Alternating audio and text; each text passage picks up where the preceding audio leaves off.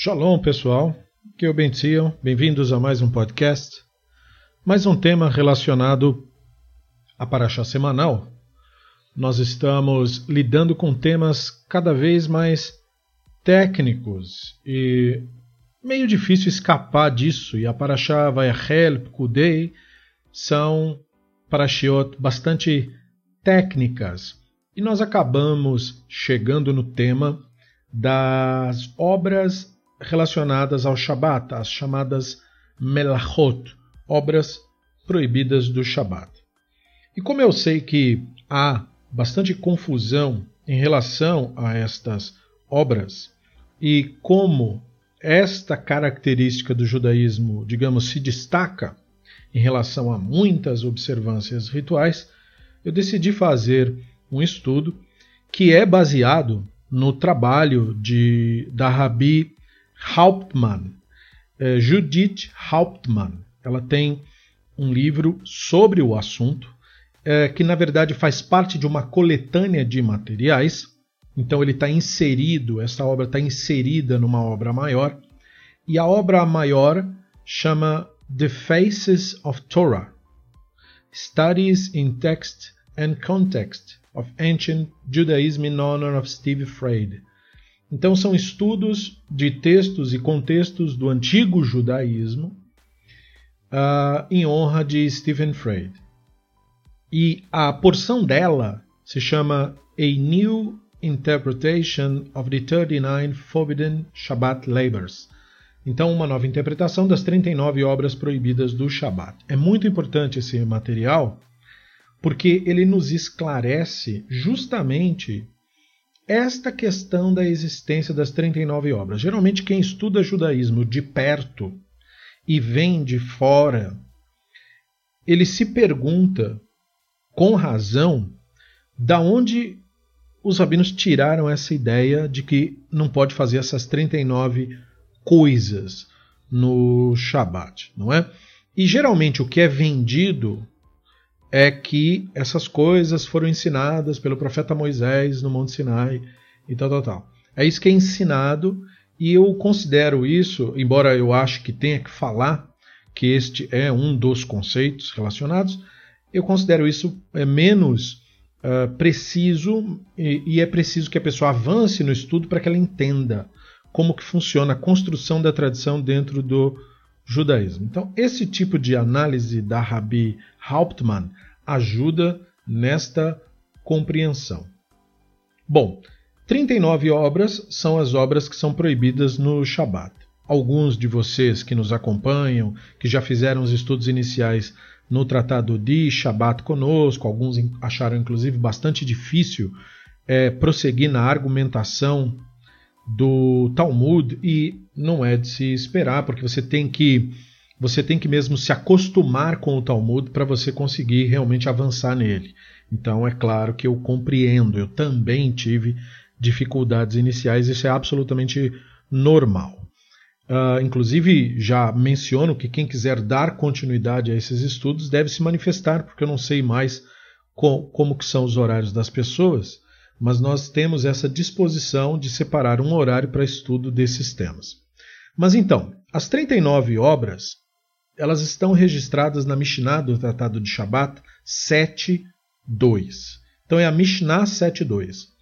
E ela fala, uh, pelo menos o texto que nós temos em mão, e nós vamos avaliar esse texto, ela nos traz Avot Melachot Arba'in Hasarahat. Essa frase é bem interessante.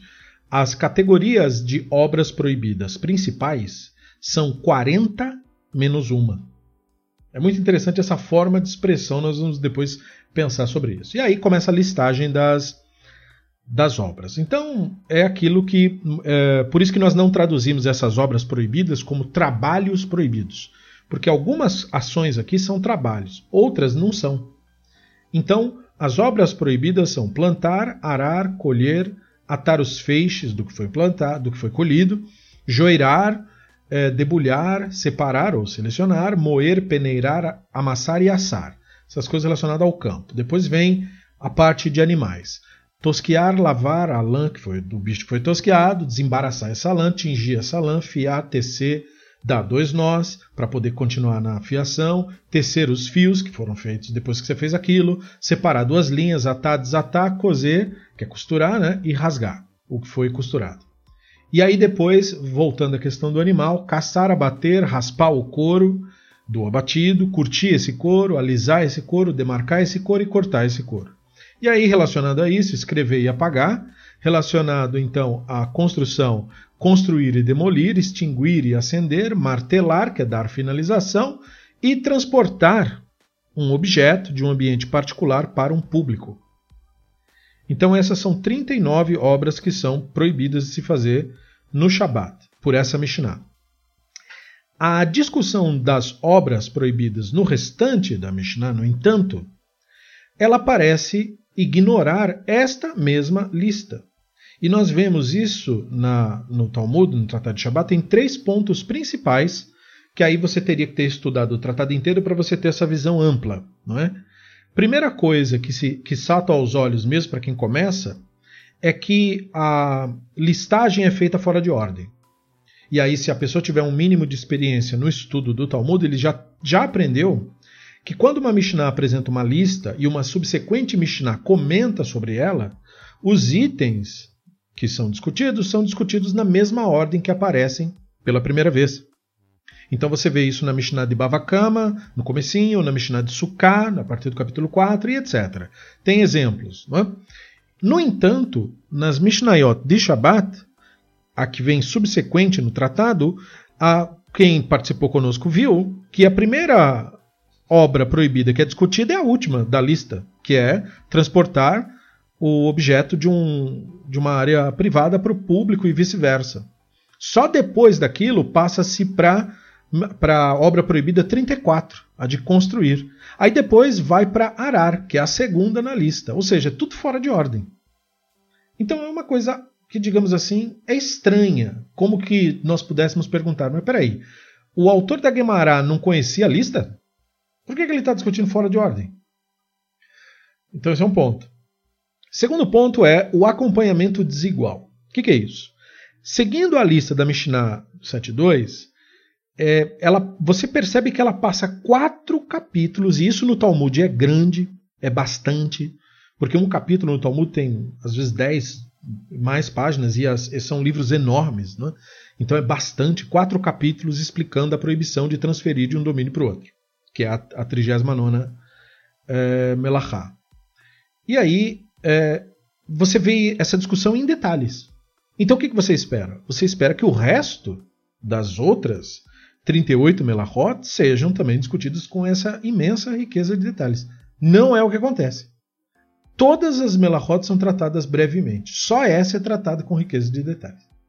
Então isso é, um, é o que eu chamo de acompanhamento desigual. E a terceira característica são ausência de atividades. Ou seja, atividades proibidas pela própria Mishnah em capítulos anteriores, por exemplo, a Mishnah 3.1 proíbe cozinhar.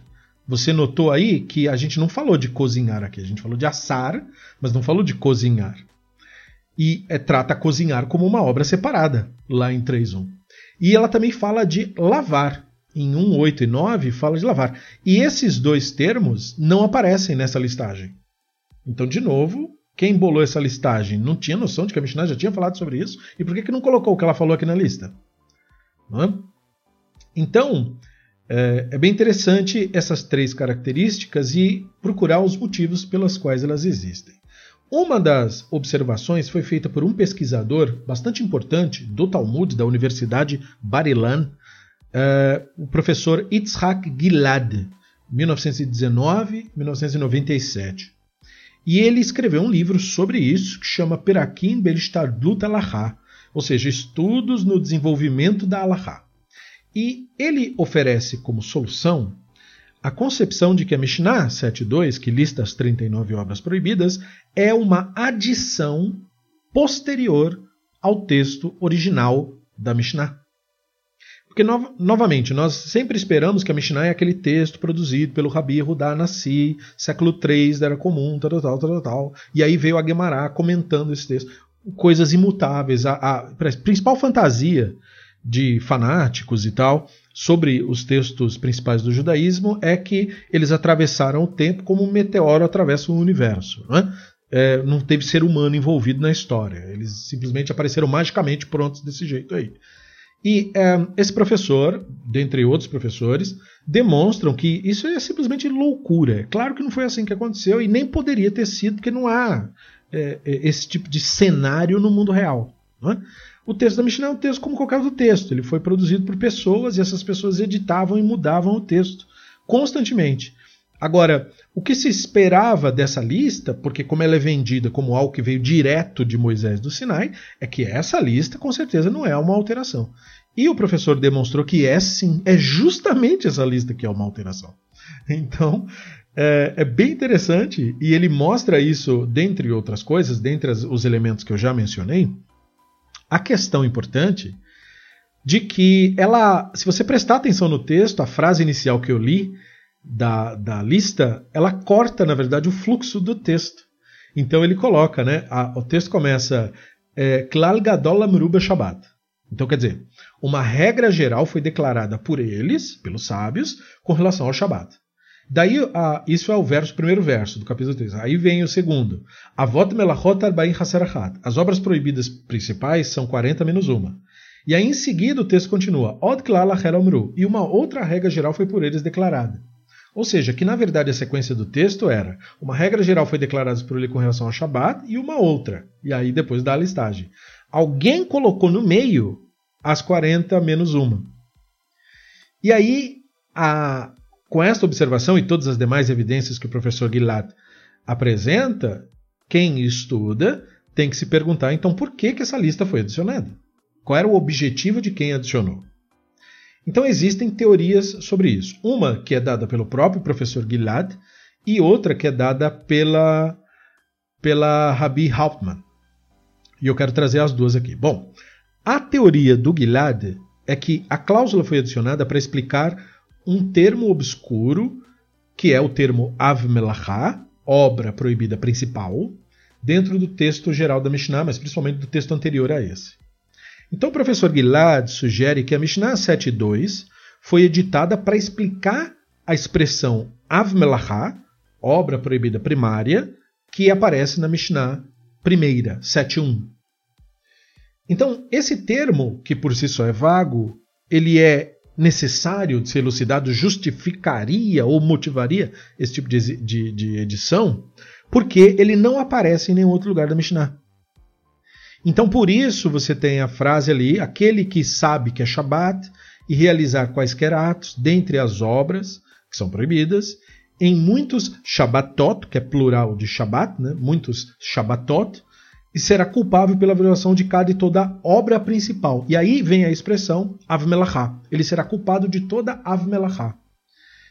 E aí, um editor posterior, segundo o pesquisador Gilad, percebendo que o termo Avmelachá, obra principal proibida, não ficou claro ali, adicionando, ele acaba adicionando uma listagem destas categorias, que seriam as categorias principais, provavelmente de uma outra fonte, para esclarecer o que, que é Av Melachá, que foi dito ali. Então, por exemplo, se uma pessoa fosse caçar, acender uma fogueira, tingir lã, três das 39 obras principais listadas na Mishnah 7.2, e ele fizesse isso em três Shabbatot consecutivos, esta pessoa seria cumulativamente responsabilizada por nove violações separadas da proibição de trabalhar no Shabbat. Entendeu? teria sido essa motivação. Então, o termo obra principal seria um suplemento tardio. E é claro que isso é evidente do ponto de vista de pesquisadores, por mais que fanáticos e tal, e mistificadores queiram negar e dizer que é um texto mágico imutável e tal. Na verdade, é, é evidente que não, porque você tem esse tipo de coisa no texto. Porém, como já foi observado pelo professor Gilad, a palavra Av Melachá não aparece no manuscrito Kaufmann da Mishnah. O manuscrito Kaufmann, também chamado de manuscrito Kaufmann MS, ele é o manuscrito, digamos assim, mais antigo que é, é possível de se ter da Mishnah. E no manuscrito Kaufmann, que é um manuscrito bastante surrado pela história. Ele tem diversos pontos que o texto está corrompido, está manchado, não dá para ler direito o que, que aconteceu e tal. Tem também alterações do escriba, mostrando que é, antes de ter essa visão mágica das coisas, eles, uh, os escribas e os uh, redatores alteravam o texto uh, excessivamente, conforme achavam necessário. E, portanto, não tinha essa coisa de preservar o texto imutavelmente, não. É, esse texto Kaufmann mostra muitas edições é, do próprio manuscrito, correções, na opinião dele, margens, e não obstante a todas essas características que o manuscrito Kaufmann possui, esta frase foi deixada sem a adição da palavra ave. E não há sinais de nenhum tipo de edição. O que evidencia o que o professor Guilherme está falando, de que essa, esse conceito das obras principais nem mesmo existia. Nem mesmo existia. Bom, então, é, isso é relevante. E também é relevante o fato de que a palavra ave está ausente em várias outras uh, testemunhas, outros manuscritos de textos que também são, inclusive anteriores a esse que é mais famoso, Uh, e só em edições mais antigas da Mishnah e da Mishnah do Talmud Yerushalmi é que você encontra ainda sem o ave mencionado na de Shabbat 70a. Portanto, esta segunda Mishnah, enquanto complemento, não pode ser ou não poderia ser uma explicação do termo Ave Melachá do primeiro, porque se essa palavra não aparece no manuscrito original, então essa argumentação do professor Gilad não se aplicaria de uma maneira plena, porque nós temos que considerar que na versão original da Mishnah essa expressão nem existia para você dizer que a pessoa estaria explicando. Então, uh, de, de fato, outros pesquisadores fizeram uma crítica ao trabalho do professor Gilad, dizendo que a revisão da Mishnah parece ter se desenvolvido inclusive na direção oposta que ele sugeriu em que o termo ave foi adicionado na Mishnah 1 por causa da Mishnah 2, e não que foi adicionado na Mishnah 2 por causa de que estivesse na Mishnah 1. Foi o oposto. Bom, então, por que o termo ave foi adicionado na Mishnah 1? E isso poderia ter sido entendido, se assim se preferir, como um, um efeito cascata da Mishnah 2. Isto é, o início da Mishnah no capítulo 7 estabelece três cenários de uma pessoa que involuntariamente viola o Shabat. Quem estudou conosco o Tratado de Shabat viu isso. Existem os casos não intencionais, shogeg, os casos intencionais, mesid. Violação do Shabat, nesses casos, traz a punição de karet, que é o corte, né, a excisão da pessoa, uh, ou então a punição de tribunal, que é skilá, né, que é a pena capital se fosse período do templo, enfim, cenário bíblico e tal, enfim. Mas tem que colocar no texto, porque o Shabat, dentre outros preceitos, é um daqueles que é passível de pena capital se a pessoa violar, não é? Embora a vias de fato não chegue, porque você não tem sanhedrim, nem presença divina manifesta, nem tudo que é requerido para se aplicar a pena capital de acordo com a tradição. E aí você tem a discussão de ofertas é, de pecado e a explicação de que só se é, só é possível trazer ofertas de pecado quando o ato é cometido de maneira involuntária. Não existem ofertas expiatórias para erros cometidos de pleno consentimento da pessoa, voluntariamente. Só existem, só é possível violação, é, expiar violações de coisas que a pessoa fez sem querer. Bom, e aí nós temos uh, três casos aí que se destacam. O primeiro é daquela pessoa que não sabe que é Shabat. Então fala Kolashorreach Hikar Shabat. Enochayav. Quem esquece o princípio básico do Shabat e realiza muitas obras proibidas em muitos Shabbatot diferentes, é responsável apenas por uma única oferta de Hatat, que é a oferta de pecado. Né? Então, uma pessoa que não se lembra de que o mandamento do Shabat existe sequer, mesmo que tenha feito muitas obras proibidas em muitos Shabbatot, é responsável por apenas uma oferta de pecado no total. Esse é um caso. Segundo caso, aquele que não sabia que era Shabat. Aidai kar Shabbat veose melachot arbe beshabatot arbe, chayav kol Shabbat veshabat. Aquele que conhece o princípio do Shabat e realizou muitas obras proibidas em muitos Shabbatot diferentes, é responsável pela violação de cada Shabat. Então aqui a Mishnah é um pouco mais rigorosa, obrigando a pessoa em uma oferta pelo pecado para cada Shabat, embora não para cada obra proibida. E aí o terceiro caso, aquele que viola o Shabat distraidamente. Aidasheu Shabat, veose melachot arbe beshabatot arbe, chayav al kol av melachá o melachá. Quem sabe que é Shabat e realizou muitas obras proibidas em muitos Shabbatot diferentes, é responsável pela violação de toda e qualquer obra proibida principal. E é aqui Antes da adição da palavra av, a terceira seção obrigava uma pessoa a trazer uma oferta pelo pecado por todo ato de obra proibida realizado em todo o Shabat. A adição da palavra av nessa terceira seção suaviza um pouco o golpe da decisão, por assim dizer, já que agora a pessoa não será obrigada a trazer ofertas por todas as violações do Shabat, mas apenas por todas as categorias de atos violados. Agora, se ele reconhecesse e realizasse dois atos de obra proibida que fizessem parte da mesma categoria em um determinado Shabat, ele só precisaria trazer uma oferta pelo pecado para isso.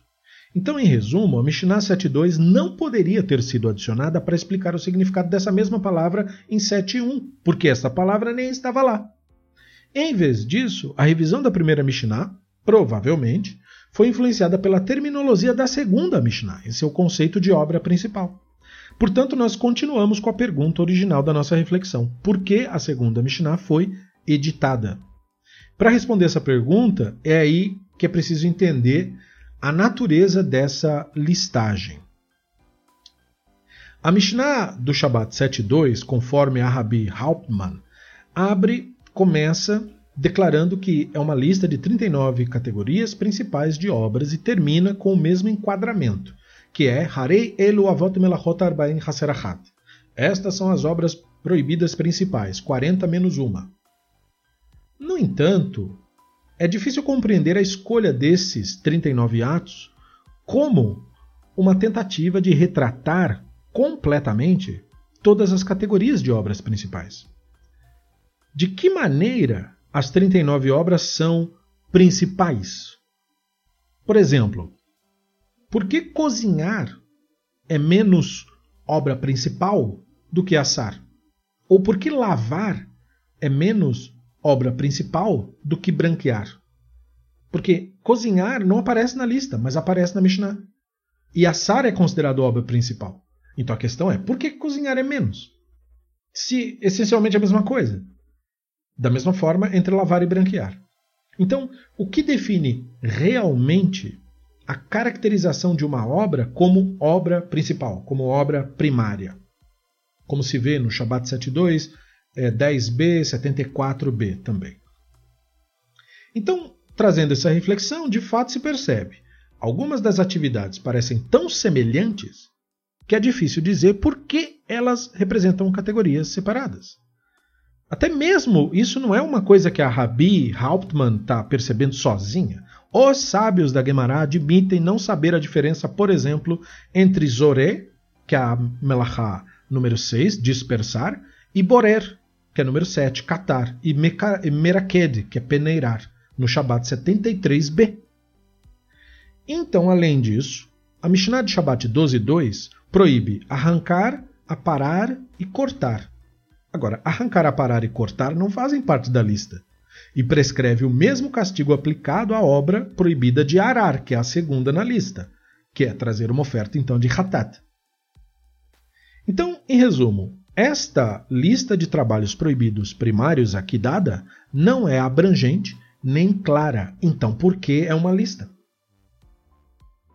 Daí é necessário entrar na segunda teoria, que é a teoria da Rabbi Hauptmann, que explica essa anomalia dizendo que a edição foi feita para explicar a frase obscura de um tipo de obra proibida específica. Então, na opinião dela, a Mishnah de Shabbat 7.2 está explicando o quarto e último caso da Mishnah anterior, que é a Mishnah 7.1.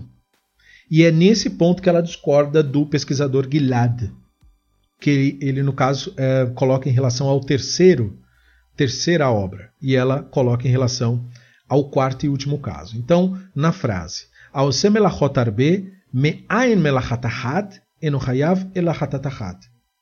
Aquele que realiza muitas obras proibidas, que são como uma obra proibida, é responsável apenas por uma única oferta pelo pecado. Então, como eu já falei antes, de acordo com a forma original estrita do terceiro caso da Mishnah, uma pessoa seria responsabilizada por uma oferta de pecado para cada obra proibida realizada. No quarto caso, a Mishnah, como visto, modifica essa visão estrita com uma visão mais leniente, obrigando a pessoa a oferecer apenas uma oferta de pecado se os atos de obra proibida forem como um mesmo. Mas o que a frase muitos, muitas obras como uma significa exatamente? É esse o ponto. E esta leniência está alinhada com a posição dentro da Gemara do Rabino Akiva na Mishnah em Keritot 3.10 contra a, a posição que é mais estrita, que é a do Rabino Eliezer. Então o texto ali, no caso, diz: O Rabino Akiva disse: Perguntei ao Rabino Eliezer, se uma pessoa fizer muitas obras proibidas em muitos Shabbatot, obras proibidas que são como uma obra, num ato de esquecimento, ele é obrigado a trazer uma oferta pelo pecado por todas as violações combinadas ou uma oferta pelo pecado para cada violação.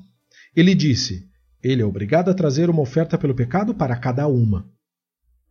Então a Mishnah continua com um debate entre o Rabino Eliezer e o Rabino Akiva sobre se o Rabino Eliezer podia provar com sucesso sua posição ou não. E a simples leitura é, nos traz a informação de que o Rabino Akiva não aceitava a posição do Rabino Eliezer. E, portanto, a Mishnah de Shabbat 7.1 registra a posição do Rabino Akiva como a posição, é, inclusive, de consenso, embora não diga quem é que concordava com ele contra Rabino Eliezer.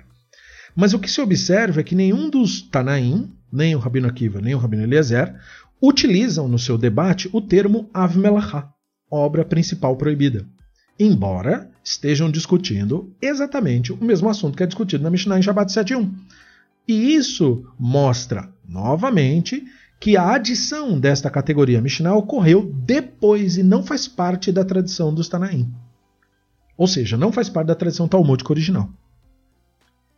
Além disso, nós temos, nos traz a Rabi Hauptmann, nós temos o texto da Tosefta sobre Shabbat 9, 17 até o 20, e Tosefta é uma coletânea de materiais tanaíticos do mesmo período da Mishnah em diante, e que demonstra que esse termo pode se referir a dois grupos de afinidades distintas. O primeiro seria um conjunto paradigmático, ou seja, paralelo.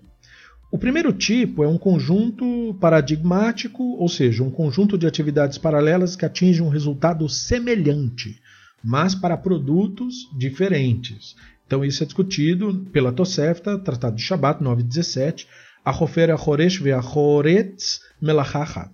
Então ele diz lá, o que cava o quiar e o que corta uma vala, esse realiza uma obra proibida. Aí depois diz, Adash Veachotesh Veanofet Melachachat. Quem debulha, bate o linho, embola algodão, realiza uma obra proibida.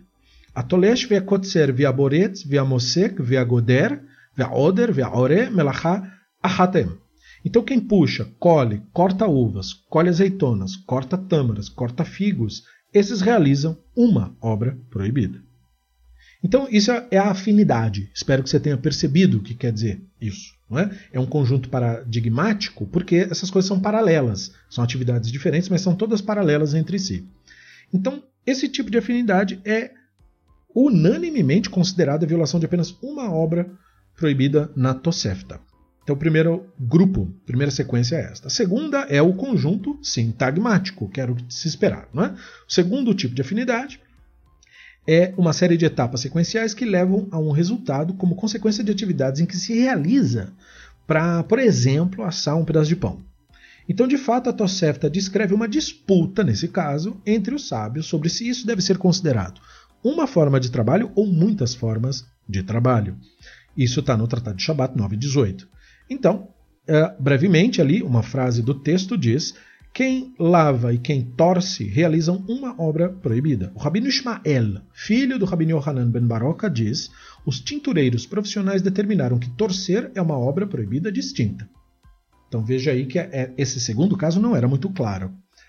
Uma passagem posterior do mesmo capítulo lista outra série e a apresenta, por unanimidade também, como múltiplos atos de trabalho, que é Shabbat 9 e 20. Atolesh kanaf mina of ve'akumtu ve'amurtu chayab shlesh chataot. Quem puxar um pássaro pela asa, tudo isso no Shabat, tá? Quem puxar um pássaro pela asa, ou capturar e puxá-lo para baixo, é responsável por três ofertas de pecado.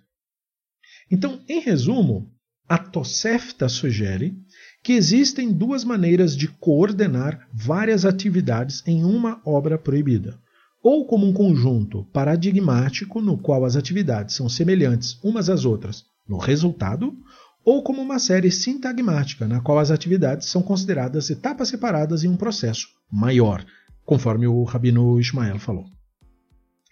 Então, ela nos esclarece. Né?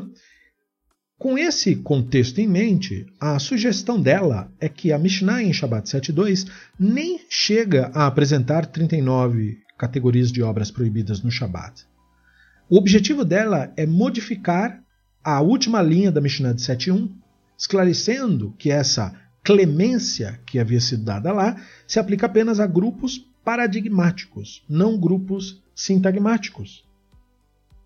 Então, quanto ao motivo pelo qual o enquadramento da Mishnah, naquela frase, né? Esses são 40 menos 1.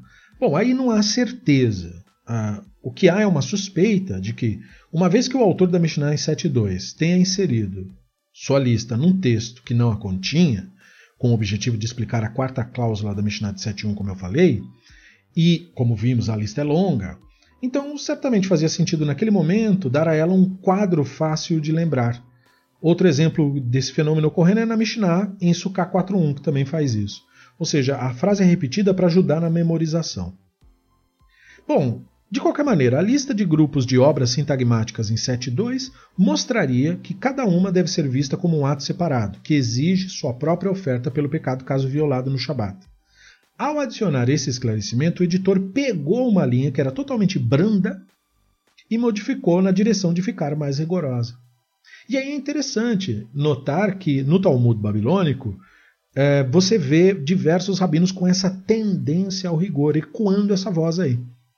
Então, você tem no Tratado de Shabbat 74b a criação ali de casos hipotéticos em que apenas uma violação da obra incorre em responsabilidade por duas ou até três ofertas de pecado. Agora, por que, que existe um movimento para agregar ofertas de pecado num momento em que o templo não existe mais? Será que teria sido uma resposta a uma possível a negligência cada vez maior do ritual de Shabbat? Será que teria sido porque a religião zoroastra na Babilônia estava fazendo alguma coisa contra o judaísmo? Ou será que era por causa da, dos conflitos com cristãos na terra de Israel? Enfim, não se sabe. Né? Talvez com esta abordagem da Rabi Hauptmann, novas respostas possam emergir aí de reflexões relacionadas, mas não se sabe. O que ela, por exemplo, aponta é que o redator que adicionou essa lista não estava tentando então ser abrangente e nem estava tentando esclarecer o significado exato de cada obra. Em vez disso, ele se concentrou apenas em incluir uma lista grande de obras sintagmáticas que eram relacionadas entre si para ele. Então ele abriu o texto com três longas séries sintagmáticas, 11 atividades que levam à produção de um pedaço de pão, por exemplo, ele usou como exemplo, uh, ah, 13 atividades que levam à produção de pano, de tecido, 7 atividades que levam ao couro. Veja, ele usou esses três pontos e tudo isso resulta nesse conceito passivo. E o problema permanece se você prestar atenção.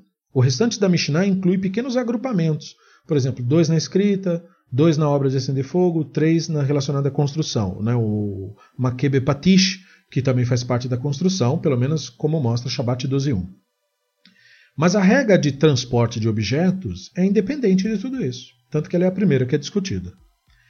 Então, se percebe que estes não fazem o ponto sintagmático particularmente bem do jeito que, ele, que se pretendeu.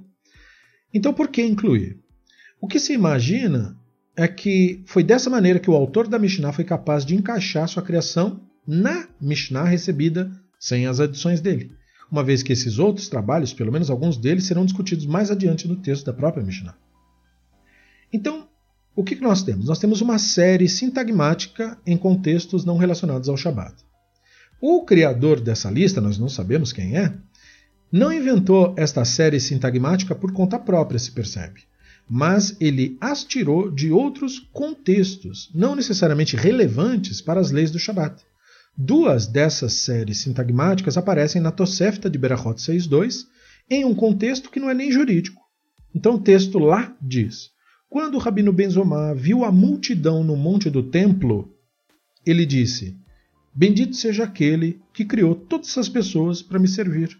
Quão duro Adão trabalhou, antes que ele pudesse provar sequer um pedaço de comida. Ele semeava, lavrava, colhia, ceifava, debulhava, joeirava, separava, moía, peneirava, amassava, assava e só então podia comer. Mas eu me levanto e encontro todos esses alimentos prontos diante de mim. Então ele falando, né, ele era uma pessoa rica, tinha ali pessoas que trabalhavam para ele, cada um fazendo uma atividade, e ele fez essa brahá e falou: Imagina, uma pessoa sozinha teria que fazer tudo isso se ele quisesse comer um pedaço de pão. E eu usufruo de todos esses colaboradores aqui. Bendito seja o Criador por isso. E aí a próxima cláusula diz: Quão duro Adão trabalhou antes que ele pudesse sequer vestir uma roupa.